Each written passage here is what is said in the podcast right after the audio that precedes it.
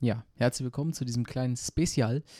Heute haben wir im Gegensatz zu den anderen Folgen bisher keinen Newcomer am Start, sondern einen sehr etablierten Künstler, und zwar Casanova.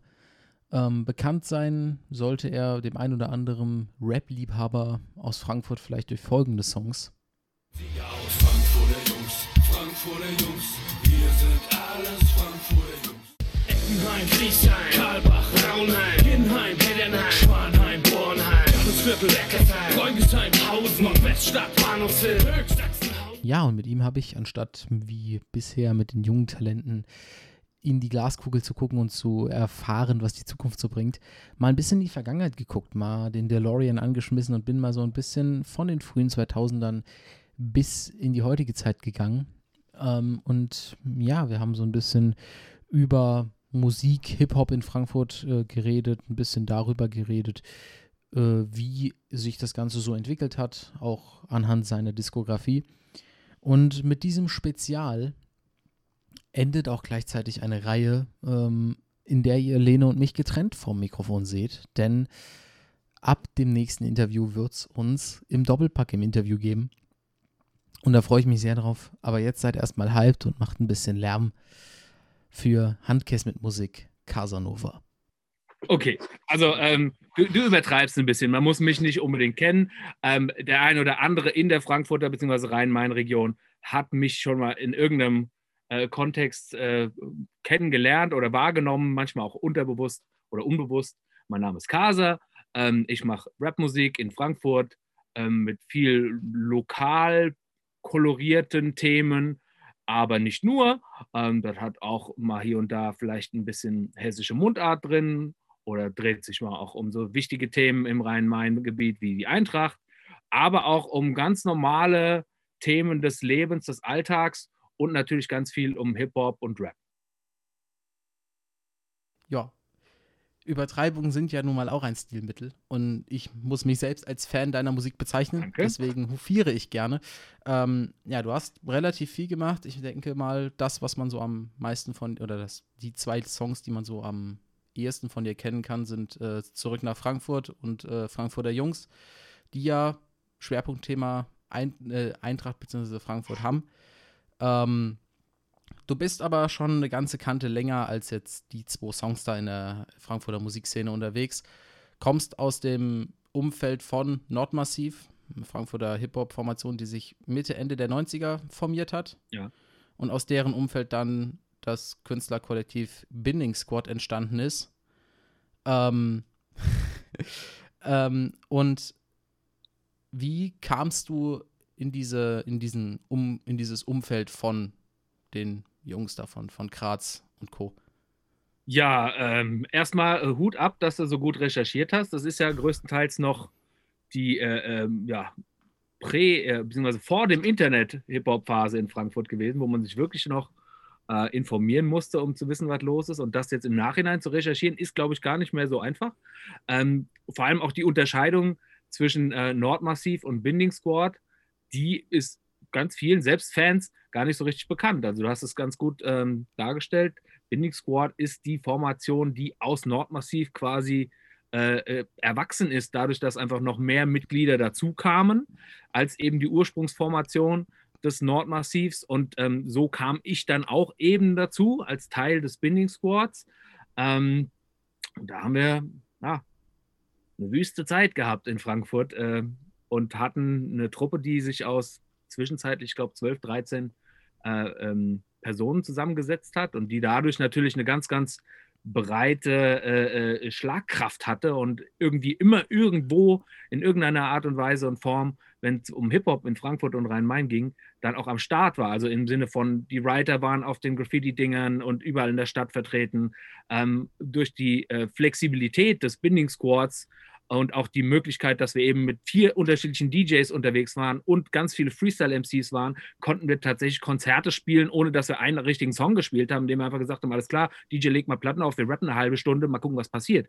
Ähm, das war einfach noch immer eine ganz andere äh, äh, Zeit, wie, wie man da vorgegangen ist. Und wir hatten eben diese Möglichkeit durch eben dieses richtig große Team, ähm, was deutlich über das klassische Format einer Band oder, oder wie man das äh, so äh, kennt ähm, aus anderen Crews, hi, äh, ähm, darüber hinausging, weil wir eben so viele Leute hatten, DJs, Graffiti-Leute, äh, MCs, äh, dann auch schon die ersten Leute, die sich mit Grafiken und so weiter beschäftigt haben und und und. Wir waren eine relativ breit aufgestellte Truppe. Wie ich da tatsächlich dazu kam, ähm, war so, wie das halt immer so kommt.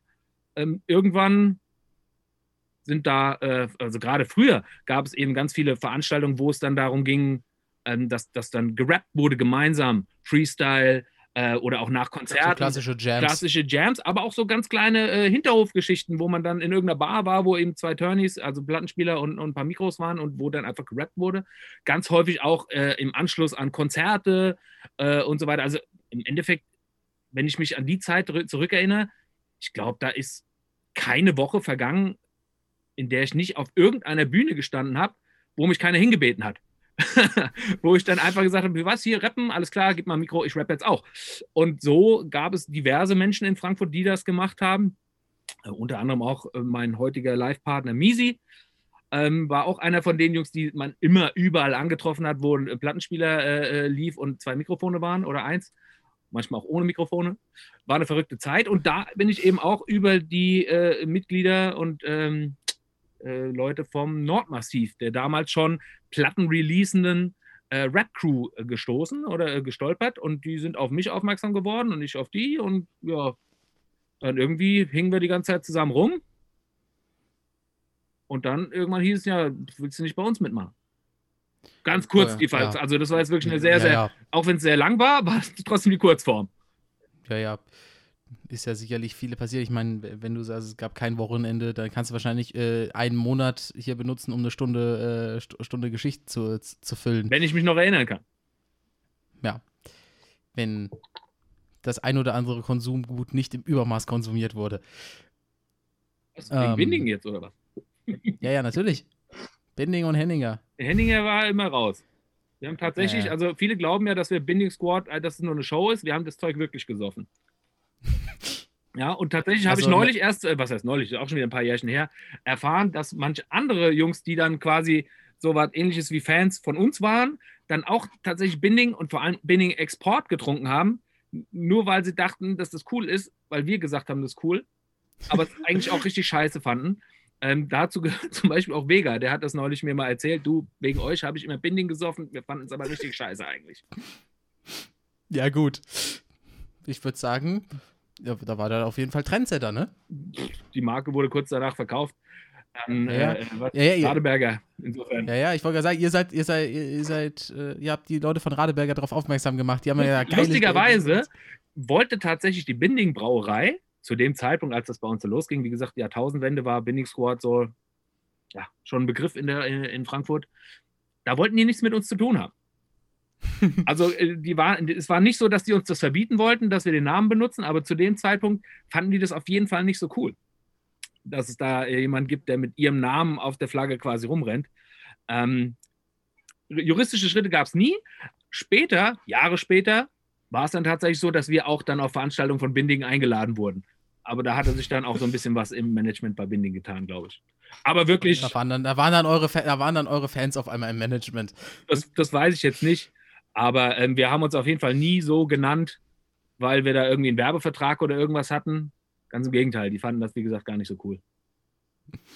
Ja, ähm, wenn wir nochmal ein bisschen in der Vergangenheit bleiben, ich meine, wenn man so an Frankfurter Rap denkt, dann denkt man wahrscheinlich als erstes an Azad, an D-Flame, ja. an einen Tone und KKG, noch an die Rödelheimer. Ähm, die Liste geht noch länger weiter. ja, ja, ja, ich, ich, ja, komm, da, wenn ich jetzt, wenn ich jetzt anfange, alles runterzuhauen, ich meine, wie, es gibt ja immer wieder diese, gerade Geschichten, wenn man sich so Berlin anguckt, so die, da hast du die einen aus, aus, aus was weiß ich, äh, aus Neukölln, da hast du die Leute aus dem MV und so weiter.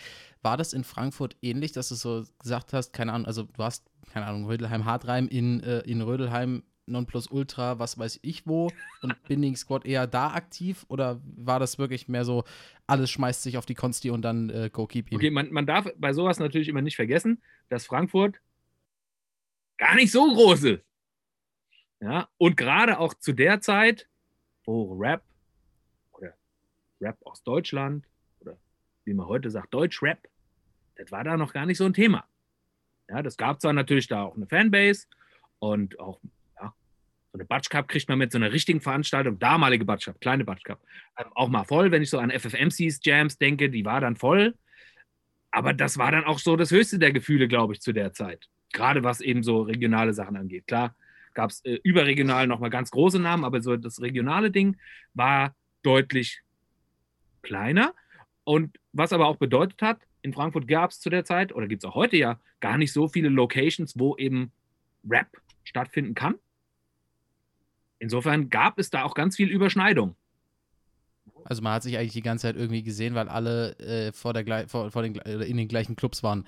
ja, also ich, ja, ich, glaube, es gab dann nicht so die Einhängen in der, äh, äh, also klar, tagsüber und, und äh, im Rahmen des Alltags und des normalen Lebens mit Sicherheit, aber wo es dann eben diese Hip-Hop-Überschneidungen gab, da ist man sich äh, unweigerlich über den Weg gelaufen. Ja? Und das hat auch dazu geführt, dass es da ganz viel Problemphasen auch in den 90er Jahren gab in, in, in Frankfurt, wo es dann ja wirklich schon Beef-Geschichten gab und auch teilweise üble Szenen, so dann auch unter anderem äh, zwischen Stadtteilen und so weiter, aber auf so wollen wir jetzt gar nicht eingehen. Aber man kennt, also tatsächlich kannte sich oder kennt sich, glaube ich, jeder aus der Zeit Mitte 90er bis 2005, so diese, diese zehn Jahre, alle, die da in Frankfurt aktiv waren, die kennen sich untereinander. Glaube ich auf jeden Fall. Also, ja, ähm, dann haben wir so um die Jahrtausendwende Halbzeit Binding Squad. Das Ganze ist ja dann noch wesentlich weiter, also noch weitergegangen. Ähm, du hast dann 2008, meine ich, äh, den Zurück nach Frankfurt äh, rausgehauen. Richtig. Ähm, gab's, also ähm, war das bei dir so ein Ding von, ja, ich schreibe jetzt aktiv einen Song für Frankfurt oder hat sich das einfach so, so, so ergeben, dass der, keine Ahnung, äh, dass du auf die Idee gekommen bist, ey, ich zähle jetzt einfach mal alle Stadtteile auf, mal gucken, was passiert? Oder war das so ein, also wie ist die Entstehungsgeschichte hinter dem Song, wenn du dich noch dran erinnerst? Ich erinnere mich, doch so ein bisschen erinnere ich mich schon noch dran. Also ähm, zu der Zeit habe ich natürlich nicht nur diesen Song geschrieben, sondern ganz viele andere auch. Nee. War da gerade zu der Zeit zum Beispiel mit DJ Release was am machen. Ähm, und dann war es so, beziehungsweise man, man, muss immer unterscheiden. Es gibt Songs, wo man genau vorher weiß, ich möchte jetzt über ein Thema schreiben und es gibt Songs, wo man einfach mal drauf losschreibt, mal gucken, was passiert. Und nach so ein paar Bars in der Strophe äh, weiß man dann auch so ungefähr, wo es hingehen könnte, wenn es denn überhaupt noch weitergeht. Manchmal ist es auch so, okay, was ein Mist weg. Ähm, in dem Fall war es so, dass definitiv die Strophe zuerst da war auf dem Beat. Nicht mal der Beat, den du und alle heute kennen. So. Dann mit, der, äh, mit meinem Kumpel Fuego vom, vom Binding Squad das, äh, dann einfach mal so durchgehört, was ich so gemacht habe, getan und so, ach ja, guck mal, da fehlt noch eine Strophe. Quatsch. Also hat er eine zweite Strophe geschrieben. Da gab es aber auch noch kein Refrain. Und auch die Geschichte mit den Stadtteilen noch nicht. So, und dann setzt sich das halt so zusammen. Dann kommt dann plötzlich die Strophe dazu, eine, äh, eine zweite Strophe meine ich, dann der Refrain und dann, ja, mh, hm, irgendwas brauchen wir noch. Und dann kam man auf diese Stadtteilidee. Aber wie das dann tatsächlich zustande kam, habe ich nur noch so ganz grob in Erinnerung. Ich weiß noch ganz genau, dass ich mir alle Stadtteile ähm, aufgeschrieben und ausgedruckt habe und die dann tatsächlich ausgeschnitten habe, jede einzelne, jeden einzelnen Stadtteil und die so zusammengesetzt habe vor mir auf dem Tisch, um da möglichst so ein Rhyme-Pattern äh, hinzukriegen. Weil die, ich musste natürlich irgendwie es schaffen, dass sich die Stadtteile, bis auf die zwei, drei, die leider nicht reingepasst haben, weil sonst hätte es vom Takt her äh, nicht gepasst, ähm, irgendwie dann reimen und dann trotzdem irgendwie, ja, flowen. Und das musste ich eben tatsächlich wie so ein Puzzle dann zusammensetzen. Und so ist es entstanden. Und der Song ist ja dann auch ein, äh, ich weiß, hattest, hat, war das der oder war das Frankfurter Jungs, den ihr dann auch da im, im, im Waldstadion prämiert habt? Welcher von den beiden war anders? Weißt du das äh, noch? Du, du, meinst, der, die, die, wo das Video uraufgeführt wurde? Das war tatsächlich im ja. Stadion mit Frankfurter Jungs. Aber okay, also ähm, interessanterweise, ähm, diese, dieser äh, Zurück nach Frankfurt-Song ist ja eigentlich gar kein Eintracht-Song. Nee. nee. Ähm, als es dann so weit war, dass wir die, die, das Rohgerüst des Songs fertig hatten, hat unser Kumpel Clark Kent, auch Teil des Binding Squads und ähm, wichtiger Graffiti-Mann in der Stadt und äh, quasi weltweit auch, unter anderem Betreiber vom Canpire hier in Frankfurt-Sachsenhausen, Graffiti-Fachgeschäft, Ähm, Kenn ich. Kennst du? Ja, wer kennt's nicht? Mhm. Ähm, Der hat dann in, den Beat in der Rohfassung gehabt, so wie man ihn heute kennt. Und dann haben wir das quasi miteinander verheiratet. Und haben es nochmal komplett. Das, du meinst das äh, Sample von dem Alan Parsons Project? das äh, so ähnlich klingt wie das vom Alan Parsons Ja. Project. Richtig. Und so kam es dann dazu, dass dann da irgendwie zumindest gefühlt aus einem eigentlichen Frankfurter Song oder Frankfurt-Song, wo natürlich die Eintracht auch dazugehört, aber eigentlich war es, wie gesagt, kein Eintracht-Song, aber dadurch hatte das noch mehr äh, schwarz-weiß-rote Farbe einfach gekriegt. Und ich weiß nicht mehr genau, wie es dann war, aber auf jeden Fall haben wir den Song irgendwie mit, mit Jungs von den Ultras gehört und die haben dann gleich gesagt, okay, Videodreh, lass uns machen und ja, Batsch. Und auf einmal war da ein Videodreh am Start mit, ich weiß gar nicht, wie viel hundert Leuten, die dann da Und viel Pyro. viel Pyro und so weiter. Wir wussten nur, okay, wir fahren da mal hin, mal gucken, was passiert. Wir haben eigentlich gedacht, da stehen dann 10, 15 Leute um, um ein Auto rum. Nee, da war dann richtig was los, richtig Alarm und es hat unfassbar Spaß gemacht. Und da bin ich auch heute immer noch sehr, sehr dankbar, dass die Jungs da alle aufgekreuzt sind und uns so ein geiles Video gemacht haben oder mit uns so ein geiles Video gemacht haben und das dann auch entsprechend gepusht haben und zu dem gemacht, was es heute nämlich ist, dass es irgendwie in der Wahrnehmung der Eintracht-Fans ein Eintracht-Song ist, obwohl es eigentlich nicht der Fall ist und tatsächlich immer noch So gespielt wird in den Playlists drin. So ein so. Klassiker. Ist ein Klassiker. Dankeschön. Ja. Ist bei mir auch in der Best of Rap Playlist mit drin. Also ich habe das, äh, habe das auf jeden Fall auch lieben gelernt, weil ich auch immer wieder, ich, ich, ich habe immer so meine kurze regionalpatriotische Phase und da gibt es dann so zwei Songs, die ich dann höre. Das eine ist, aktu äh, ist halt, ohne viel zu schleimen, aber Run FFM von Misi. Mhm. Und das andere ist zurück nach Frankfurt, wo ich mir, wo ich dann mal so kurz so, ah, nochmal so, so kurz die Frankfurter Luft einatme, wieder ausatme und mich dann wieder gut fühle. Mir erzählen Aber ganz, ganz viele Menschen häufig, dass wenn sie ähm, von außerhalb irgendwo unterwegs waren, länger oder weiter weg waren und dann wieder Mhm. nach Frankfurt fahren oder mit dem Flieger landen oder irgendwas dergleichen oder von der Ausfahrts, Aus, äh, Auswärtsfahrt kommen oder so, dass sie tatsächlich diesen Song dann immer anmachen, sobald die äh, Skyline ähm, am Horizont erscheint. Mhm. Hatte ich diesmal nicht, als ich jetzt vor kurzem wieder zurückgekommen bin. Da lief ein anderer Song, aber das hatte, das hat auch was, wenn du so schön so, wenn du die A5 so hochfährst, über die Bergkuppe kommst und da hast du die Skyline, da ist das schon wieder so Heimat. Ja. Hier bin ich, hier bin ich geboren und hier werde ich begraben.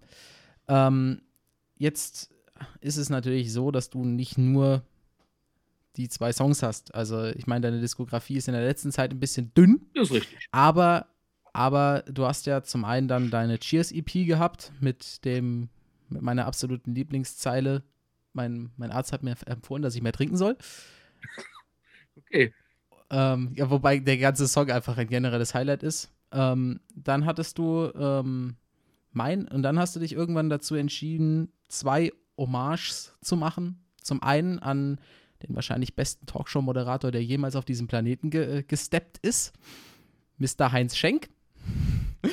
ähm, der Song hat so ein bisschen für mich ähm, so einen, wenn man, blöd, wenn man sagt Stilwandel, aber es hat so ein bisschen, da- das, da war, kam dann auf einmal so der parodistische Kasa raus. So, davor war es, fand ich sehr, immer noch sehr ernst, so, also natürlich mit einer Prise Humor, aber di- dieser Song hat der, ähm, also hat der und der, der Fra Rauscher äh, Remix da dann, oder was heißt Remix, das Rework davon, hat das, waren das auch so, äh, waren das auch so Projekte, wo man, wo du dann gedacht hast, komm, irgendwas witzig, auf irgendwas Witziges habe ich Bock oder wie, äh, wie kam es zu der Idee oder zu den Okay, Ideen? Okay, es ist äh, äh, einfach zu erzählen. Ähm, du hast ja gesagt, du warst auch schon mal bei Measy and Friends, unser, unserer Ja. alljährlichen Rap-Veranstaltung für Ja, äh, Familie und Freunde sozusagen. Offensichtlich warst du an dem Abend, wo der Song quasi entstanden ist, nicht da. Ähm, das ist schon relativ lange her. nee, mein erstes war 2017, glaube ich. Dann hast du es knapp verpasst. Also, ähm, dann weißt du aber ungefähr, wie so ein Abend abläuft. Ja, ja. wir spielen unser, unser Hauptset und dann kommen dann immer Freunde und Bekannte und jeder spielt so ein Set und abwechselnd und es ist ganz viel Liebe und ganz viel Spaß und es ist ein richtig schöner Abend. Ich hoffe, dass er dieses Jahr wieder stattfinden kann ähm, und nicht auch. wieder wie letztes Jahr pandemiebedingt abgesagt werden muss. Ähm, und Ich war in, sehr traurig. In, ja, waren wir alle. Und äh, Mhm. in dem Jahr, ah, ich weiß nicht mehr genau, welches Jahr es war, es muss 2015 gewesen sein. Ja, vielleicht war es auch 14. Ich bin jetzt nicht, nicht sicher. Da habe ich überlegt, okay, ich mache mal was ganz, ganz anderes, als ich das sonst immer mache, nämlich meine Songs spielen, die paar neuen, die vielleicht noch keiner kennt, die alten, die schon jeder kennt und quasi immer mehr oder weniger gleich Trott. Ich mache was ganz anderes. Und habe dann äh, quasi einen Abend vorher, vor der Veranstaltung, mehr angeguckt, weil die Veranstaltung ist immer Ende des Jahres, immer 27. Dezember. Was waren denn so die, gerade aus dem amerikanischen Bereich, aber überhaupt so die ähm, populärsten Rap-Hits des Jahres? Und habe mir von denen, soweit ich das besorgen konnte, auf die Schnelle Instrumentals besorgt und habe die Songs quasi persifliert und habe Frankfurter bzw. deutschsprachige Versionen daraus gemacht, meistens nur eine Strophe und den Refrain, Cut, nächster Beat.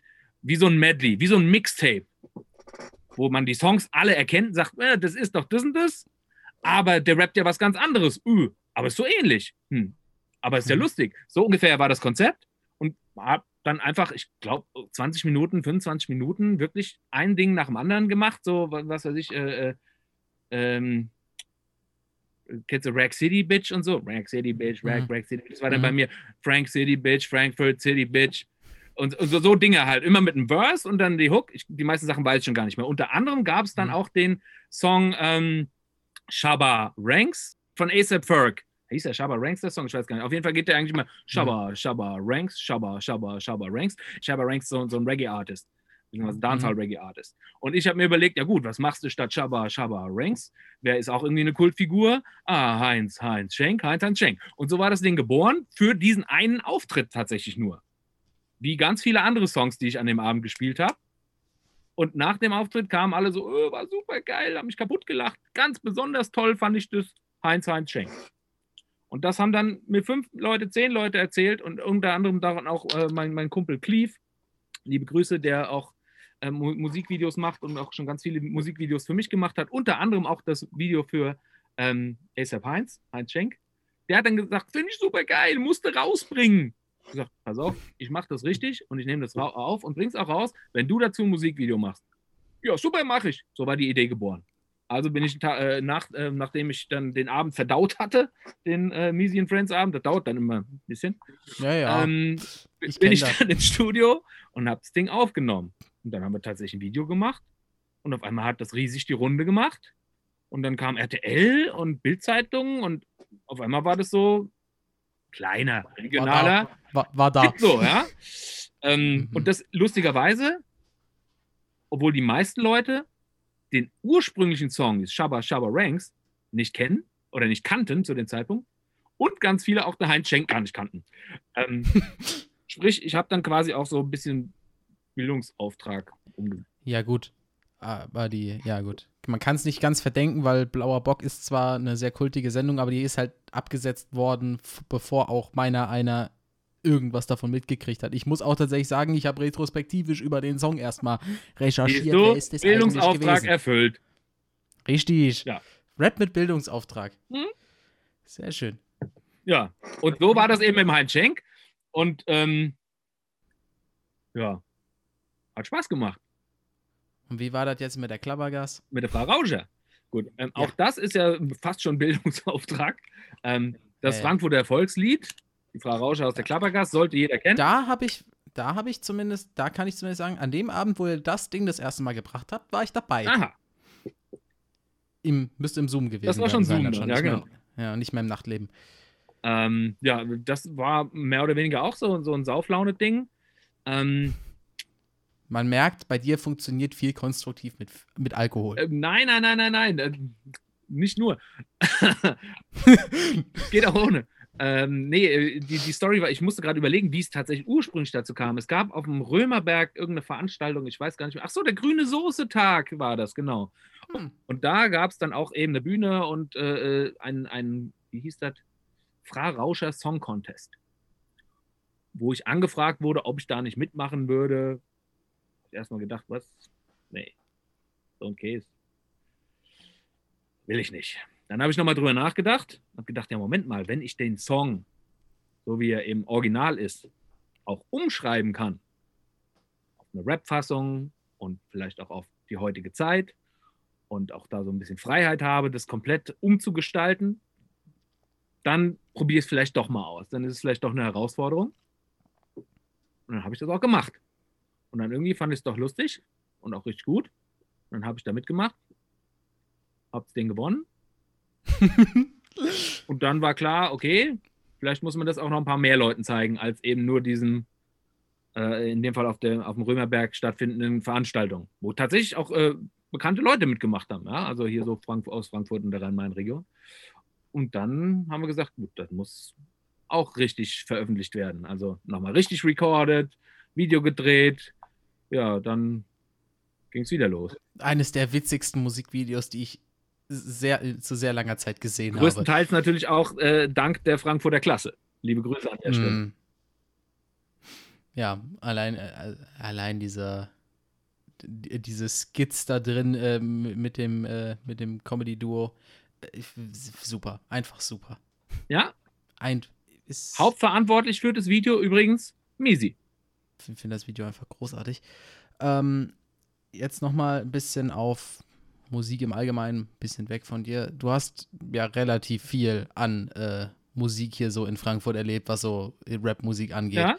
Ähm, würdest du, also wie würdest du so die Entwicklung in Frankfurt sehen? Also hat sich das schon sehr von diesem, sag ich mal, klassischen 90er Jahre Hip-Hop hin zu so Gangster-Rap dominiert gewandelt oder ist das nur so ein Bild, weil halt die Leute, die das machen, so gerade am erfolgreichsten sind und gerade so in den Underground-Dingern sich noch was anderes tummelt?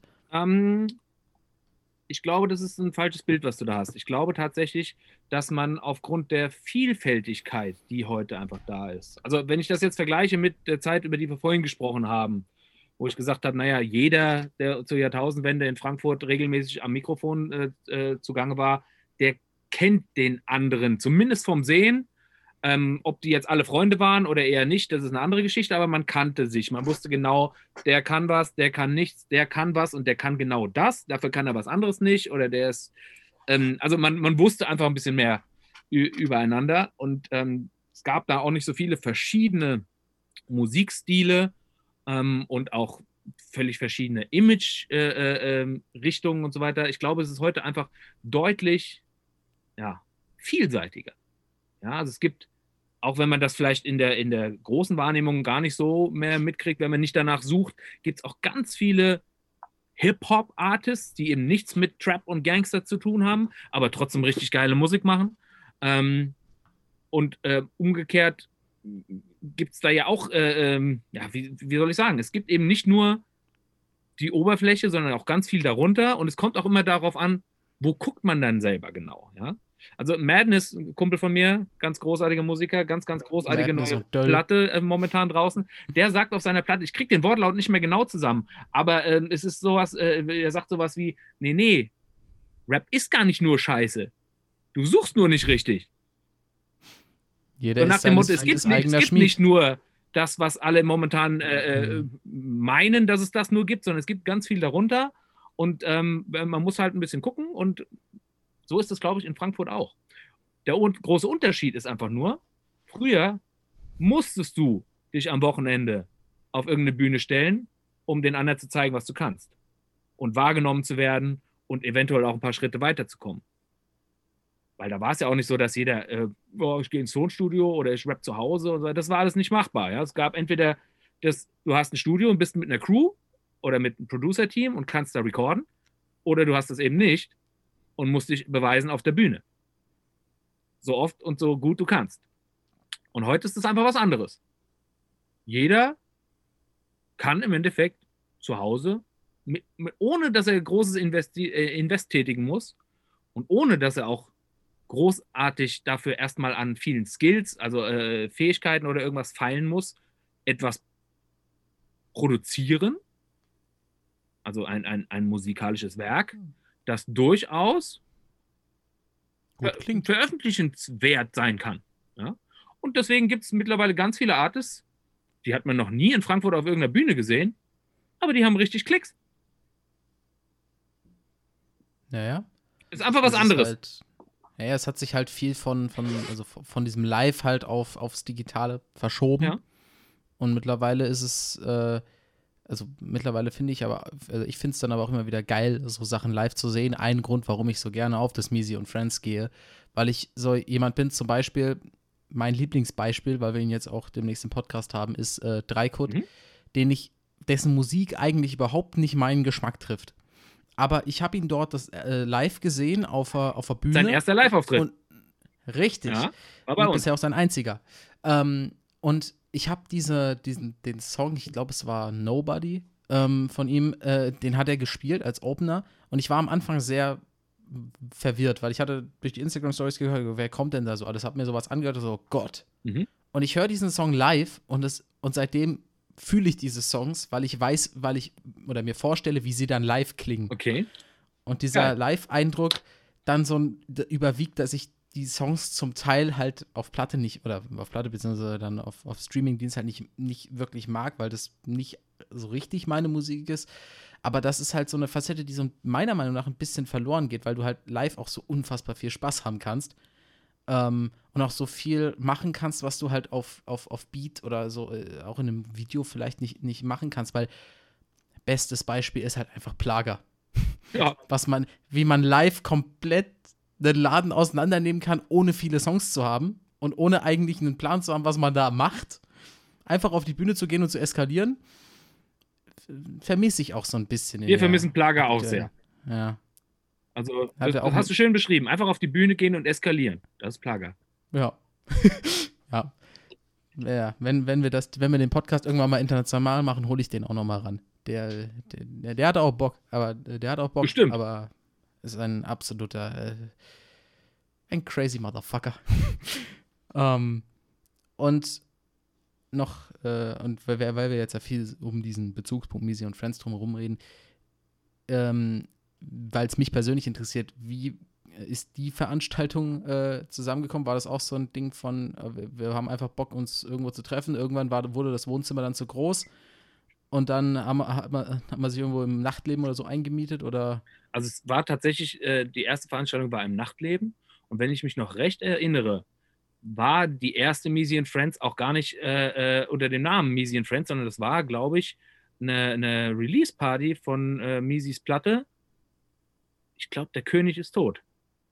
Ja. Ja, das war die erste unter Misi. Genau. Davor war es Mr. Marius. Und da war das aber schon so vom Vibe, äh, wie gesagt, äh, die Generation, die kennt sich halt auch so ein bisschen und, und ist auch cool miteinander. Und wir, klar, wenn der eine Release-Party hat, dann ruft er vorher mich an, hier, willst du nicht auch mal vorbeikommen? Und äh, die Nordmassiv-Jungs und hier und da, Non-Plus-Leute und so weiter. Und schon hast du an so einem Abend plötzlich da so eine ganze Family auf der Bühne, obwohl es ja eigentlich So dein eine 30 Konzert ist. Und das hat sich, Also so 20 Leute auf der Bühne und 30 davor. Und die Hälfte von denen ist eigentlich danach auch noch auf der Bühne. ja, das wechselt immer bei uns. Ja? Aber Ja. irgendwie gehört alles zusammen auf jeden Fall. Wir sagen immer, das ist unser Familientreffen.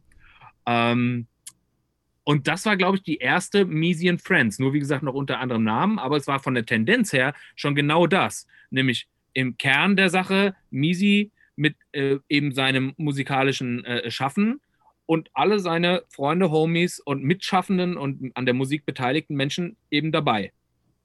Und so, ja, auch ich. Ist eine der geilsten Cyphers entstanden, die ich kenne. immer äh, ja, ganz tolles Feedback, ganz viel Liebe, das wir da kriegen für diese Veranstaltung. Ja, deswegen ist er auch größer geworden. Und ich meine, Leute wie Menas Moos gehen ja jetzt auch gut ab und die haben ja auch zu ihren Anfängen bei euch ein bisschen auf der Bühne gestanden, zumindest das, zumindest das eine Mal. Ja, das das ist dann immer so wechselseitig. Also ähm, Ja, ja. wir haben bei Menasmus gespielt, Menasmus spielt bei uns, Nordmassiv spielt bei uns, wir spielen beim Nordmassiv und so weiter. Das ist ja immer so ein, so ein Geben und Nehmen und ähm, ja, so macht das auch Spaß. Eben, weil dann ist es auch so ein, dann ist halt wirklich so ein Gefühl bei, bei gerade so bei dem Nordmassiv auf, bei den zwei Nordmassiv-Auftritten oder kurzen Dingern, äh, die ich da mitgekriegt habe, das hatte auch so ein bisschen Charakter von, äh, keine Ahnung, Fuego steht mitten in der Crowd und schreit, ey Marius, schmeiß mal Mikro rüber, ich hab Bock. Und der Rest kommt, äh, Rest kommt auf die Bühne gerannt und dann geht's ab. Ja, so muss man sich das vorstellen. Sehr leger alles. Ähm, ich habe zum Abschluss noch eine obligatorische Frage, die nichts mit Musik zu tun hat. Und zwar Pizza Hawaii, ja oder nein? Hm, ich esse kein Fleisch. Also nein. Gut. Antwort angenommen. Dann bedanke ich mich recht herzlich für das Gespräch. Sehr gerne. Ähm, hat mir sehr viel Spaß gemacht. Es war mir eine Ehre, dass du da warst. Vielen Dank. Und Hat auch Spaß ich gemacht. wünsche dir noch einen schönen Tag und hoffentlich kriegst du das Mikrofon wieder zurückgeschaltet. Na klar. Na dann, Gute. Gute. Tschö. Ach, schön. Schönen guten Tag, Daniel. Ladies and Gentlemen, Boys and Girls, herzlich willkommen in unserer digitalen Applerstub. Man merkt, Daniel ist hyped. Ich bin motherfucking hyped. Also dieses Gespräch mit Casa war der absolute Hammer. Ich bin ja ein sehr großer Fan von ihm und äh, Leuten aus seinem Umfeld. Ähm, und ja, es war weniger jetzt über Musik. Ich meine, das war ein kleines Spezial, weil Madame nicht konnte, Hallo. äh, weil Madame hart am Arbeiten ist. Ich bin am Hasseln. Aber richtig, weil äh, irgendwas müssen wir hier in diesem Podcast ja auch leben. Hashtag Sellout Podcast, bitte sendet uns Sponsorings, danke. Wir nehmen auch, wir nehmen auch Raid Shadow Legends. Ich nehme Legends. auch grüne Soße. Genau. Äh, Schwäbchen hat doch da bestimmt was im Angebot von uns. Ähm, nee, also wir haben uns sehr viel über Geschichte unterhalten und über Entwicklung. Und ähm, natürlich auch über ein paar Songs, ähm, die du jetzt ja auch gehört hast. Die ich tatsächlich schon kannte. Ja, ähm, ich finde es funny, dass, also ich meine, klar, du bist, ich will jetzt nicht mich weit aus dem Fenster lehnen, aber ich würde mal sagen, du bist der Casanova-Fan, den Mhm. ich, der einzige, den du kennst. der einzige, den ich kenne. Nein. Nein, nein, nein, um Gottes Willen. Aber ähm, du bist schon definitiv, denke ich mal, so ein, du, du ne, findest den geil. Und ähm, dann war ich halt so, ja, okay, den Namen habe ich schon gehört. Und dann spielst du mir die Songs vor und ich so, Moment, ich kenne ja sogar den Text. also ich äh, kenne die Lieder tatsächlich, außer das äh, eine, was du mir vorgespielt hast, was eines deiner absoluten Lieblingssongs ist, Facetten. Ähm, und ich muss sagen, ich bin, ähm, ich finde das toll. Äh, ich bin ein Fan davon, wenn man über Essen rappt. Wir sollten aufhören, Folgen zu machen, während ich Hunger habe. Das endet nur schlecht für alle. Aber Ach, wieso? Ähm, Ach, wieso? oh, ey, ich habe wirklich, ich habe so Bock auf grüne Soße mit Eiern und Kartoffeln. Ja, wir hatten, die Saison ist dafür leider vorbei. Ja, ey, es ist. Oh. Aber es ist echt wirklich so geil.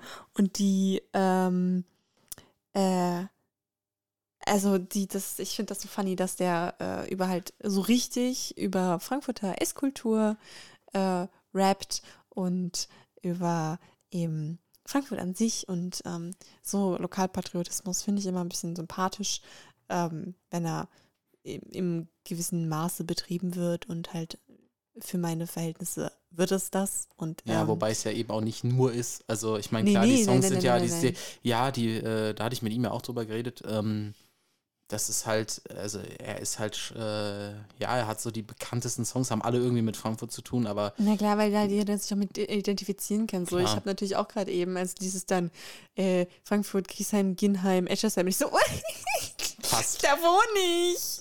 Das ist Passt, natürlich. passt, ne? Ja, komm. Ich bin in dem Fall, äh, ja, äh, wenn du sagst, ich bin der Fan, würde ich nicht sagen, ich bin, dass ich der Fan bin, aber ich bin ein großer Freund von seiner, ein, für meinen Geschmack ein bisschen zu mageren Diskografie, aber äh, gut. Ähm, tatsächlich finde ich es halt auch krass, wie viel er eigentlich überhaupt mitgemacht hat. So, weil wenn man so an die an die, sag mal, an die Gesch oder die Geschichte von Frankfurter Hip-Hop skizziert, dann fallen da halt Namen, da fallen da halt andere Namen und da kommen dann halt auch so, und, und trotzdem hast du halt, hat er halt so von den 90ern an bis jetzt alles irgendwie so mitgekriegt, also so den ganzen Aufstieg äh, Ja. von Hip-Hop auch als solchem. Und ich finde es krass, ähm, ich, ich finde das generell äh, immer interessant, zu, äh, auch so, so Origin-Stories zu hören. Also so von Leuten wirklich Dinge zu hören, wie es halt wirklich früher war. Ich meine, ich habe habe ihn ja gefragt, so nach dem Motto, wie war das eigentlich so, wenn man ähm, sich anguckt, so, so gab es irgendwie so Lokalrivalitäten hier in Frankfurt so zwischen den, keine Ahnung, Rödelheimer Lagern und äh, Bockenheimern und so weiter. Und er halt auch so äh, sagt, ja, ganz ehrlich, ähm, es ist halt nicht so wie in Berlin, weil Frankfurt ist viel kleiner. Das hat sich halt alles immer irgendwie in den wenigen Locations, die damals Hip-Hop überhaupt spielen wollten. Heute betteln sie ja alle darum, dass irgendwelche mittelgroßen Rap-Acts da äh, in die Locations kommen, weil die halt viele äh, Leute haben. Und damals war es wirklich so ein, ja, äh, können wir überhaupt äh, Hip-Hop spielen? So. Ja. Und ähm, auch zu sehen, wie das immer größer wird oder wenn man Leute so hat, die diese Entwicklung halt mitgemacht haben, finde ich das immer interessant, weil, für, weil mich halt auch immer die Geschichte hinter Musik interessiert. Ein Grund für diesen Podcast, weil man hier super Geschichten hinter Musik ergründen kann. Danke für die Idee, Lene. Bitte, geh mal wieder gerne. Ähm, aber wenn wir, aber ich meine, ich habe mich jetzt mit ihm unterhalten. Deiner einer, du kennst jetzt nur die Songs. Du sagtest schon, äh, Lokalpatriotismus findest du in einem gewissen Maß cool. ja. Ähm, würdest du sagen, dass es, würdest du sagen, dass das, äh, oder dass diese Musik so, so, so jetzt, es hatten, ich meine, du hast Hunger und du hast Bock auf Handkäse und Co- KKG, äh, aber Ja. dass das so einen Nerv trifft, Ja, definitiv. Nein, ich glaube, dass diese. Ich korrigiere mich bitte, wenn du, wenn das falsch ist. Und ähm, ich möchte bitte keine der Threads von irgendwelchen Casanova-Fans, aber ich finde. einer sitzt direkt vor mir, der weiß auch noch, wo ich wohne. Scheiße. Jedenfalls finde ich, dass, ähm, wenn man Leuten sagt, ich höre Deutschrap, dann finde ich, ist Casanova ein sehr gutes Beispiel für sehr klassischen Deutschrap, in dem, oh Gott, was denn? Also in dem Sinne von, dass man, dass man die, die, die, die Lines reimen sich, ähm, jetzt nicht Haus, Maus, raus, laus, sondern, also aber man, man hört die. Alter Daniel. ich hab, ah, ich rede mich im Kopf und Kragen. Also die, die, die, die Lines sind nachvollziehbar und ähm, gut, aber eben so, dass du sie dir einfach merken kannst. Sie sind sehr prägnant und sind auch teilweise sehr kurz. Und ähm, die, ähm, beim Pop sagt man ja Refrain, die Hook. Keine Ahnung. Also Der das. Kehrvers. ja, Ja, wir wissen, ja, die coolen Kids sagen immer noch die Hook. also die Hook, die immer dann wiederkommt, das ist ja sehr auch einprägsam und das ist ja auch das, was du dann auch sagst, dass das, was dann bei die Frau Rauscher, die ich ja auch kenne, dieses prägt sich ein, das macht Spaß, das zu hören.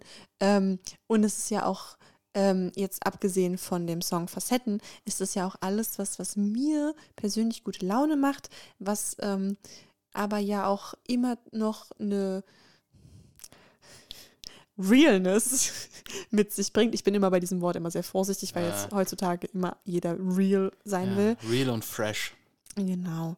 Aber ähm. Mhm. dass das auf jeden Fall mitschwingt und er ja auch nicht, äh, er, er spricht ja davon, was er erlebt hat und aber auch immer mit so einem Augenzwinkern und das finde ich super sympathisch. Ich habe das Gefühl, und das sage ich ja immer so wieder, ähm, er hat Spaß beim Texten und beim Song produzieren und macht ja auch so ein bisschen so dieses, so ein bisschen so dieses Meta-Ding, wo er sagt, ich bin mit meinen Jungs im Studio, was, okay, ja, wenn ich jetzt darüber nachdenke, dann macht das irgendwie jeder Deutschrapper, aber trotzdem, ich bin mit, meinen Ju- ich bin mit meinen Jungs im Studio und gehe dann da und dahin. Und das Coole ist halt, wenn du aus Frankfurt bist, dann weißt du, wo er hingeht. Und ich glaube, das ist auch so. Aber das verstehst du auch nur, wenn du entweder aus Frankfurt bist oder irgendwie mit, mit, also mit Frankfurt assoziiert bist. Das ist halt auch das Geile. So, der, der Song an sich funktioniert zwar, ohne dass du jetzt so ein tieferes Meta-Verständnis hast, also im Sinne also von. immer noch der Song Frau Rauscher, von ja, ja, gerade reden. also wir reden immer noch von, äh, von der Frau Rauge aus der Klappergas, äh, was übrigens ein, ein klassisches Frankfurter Volkslied ist, ähm, was er dann neu interpretiert hat. Das habt ihr ja eben äh, im Interview gehört. Ähm, und äh, das ist halt trotzdem hast du, also da, da, du weißt halt, du, du verstehst halt den Song, ohne diese Insider zu verstehen, aber wenn du die Insider verstehst, ist der Song noch mal geiler. ja, genau. Und ähm, das ist halt auch bei, bei, bei zum Beispiel bei äh, Zurück nach Frankfurt so. Die, dieses Thema Stadtteile, was du angesprochen hast, dass jeder an einem, an einer bestimmten Stelle aufhorcht, weil er sagt, oh, mein Stadtteil. Ja. Ich finde es auch übrigens sehr sympathisch, dass Casa die Nordweststadt als eigenen Stadtteil äh, genommen hat und sie nicht äh, in, in Niederursel oder in, in Heddernheim verpackt hat. Finde ich sehr sympathisch ähm, als äh, Nordweststädter. Ähm, aber Klingt ja auch viel cooler. Nieder Ihr habt ja auch ein eigenes Zentrum, ne? ja. Also, also das, viertgrößtes oder fünftgrößtes in Deutschland, also von daher. boah, wow. Weird Flex an der Stelle. Was habt ihr so zu bieten? Ja, äh, wir haben das fünftgrößte Einkaufszentrum Deutschlands. Aber auch nur da. So. Ja, Kurz- wobei, wir kurz sind vor mittlerweile. Ginheim. Ja, genau, kurz vor, kurz vor Ginheim, irgendwo dazwischen. Ja. Ähm, oh Gott, ich rede mich ja auch wieder um Kopf und Kragen. Ja, ey. ja, wir haben Mit heute- Don't fuck with 439, ey. Ähm, aber noch, äh, noch eine Sache. Ich finde es halt auch so geil, ähm, das kam jetzt in dem Interview gar nicht zur Sprache, aber er ist ja auch mit seinem Partner in Crime, DJ Chewy de Fumé, äh, ein Stammgast im Legends in Frankfurt gewesen, als das noch ging. Mhm. Boah, ich hasse das im, ich hasse das im, äh, im äh, Präteritum zu reden bei sowas. Ähm, das macht mich immer so traurig. Ähm, aber tatsächlich ähm, hat er da ja auch äh, immer abends dann irgendwie da geschmissen und schön. Also der kann ja Legends ist ein Frankfurt, äh, Frankfurter Club. Also, beides. Äh, falls Entschuldigung, Menschen ich bin wieder, erinnern, ja, ich bin wieder was Clubs äh, sind. inflationär. Es ist eine, eine Bar. Club, der heißt. Ja, das Legends ist eigentlich mehr eine, eine Bar. Also es hat oben einen Barbershop und unten so eine Bar. Also die Legends Bar Frankfurt Mhm. und äh, da, aber da ist halt auch viel. Also mein, ja, es ist, Dann wird dort Musik, Live-Musik äh, es ist Bar mit Live-Musik. Genau. Verübt, genau. Es werden musikalische Anschläge auf die Ohren der zahlenden Gäste verübt. Und da äh, gehörten die so ein bisschen zum Inventar. Ähm, und ähm, ja, und das ist aber auch so ein Ding. Und das ist halt auch etwas, was ich an ihm so mag. Ähm, jetzt wieder Full Fanboy-Mode, äh, dass er halt für mich so, so ein absoluter Bühnenentertainer ist. Wir haben es jetzt mehrmals gesagt, äh, und es wird nicht weniger deprimierend, je öfter man es sagt, aber Musik live ist nochmal richtig, richtig geil. Ja. Und äh, bei Casa ist das halt so, wenn man diesen Typen auf der Bühne rumspringen sieht und wirklich mit seiner Mimik und seiner Gestik, boah, ich, boah, ich krieg so richtige, so richtige Good Vibes, wenn ich mir wieder vorstelle, wie ein, ein, ein Casa zwischen absolut badass Motherfucker auf der Bühne stehend, so richtig so Ja. leicht Hool-like und am nächsten Moment dann da rumspringt und irgendwelche witzigen Bewegungen macht. Oh, ich bin ah, ich bin in love mit dieser Performance. Und ähm, das ist so ein, so ein Ding, was auch ein unterschätztes Talent ist, ähm, gerade in der äh, heutigen Zeit, finde ich, dass man es schafft, ähm, live so extrem abzugehen, dass man quasi die Musik von der Platte zu was live komplett transformiert ja, das ist geil.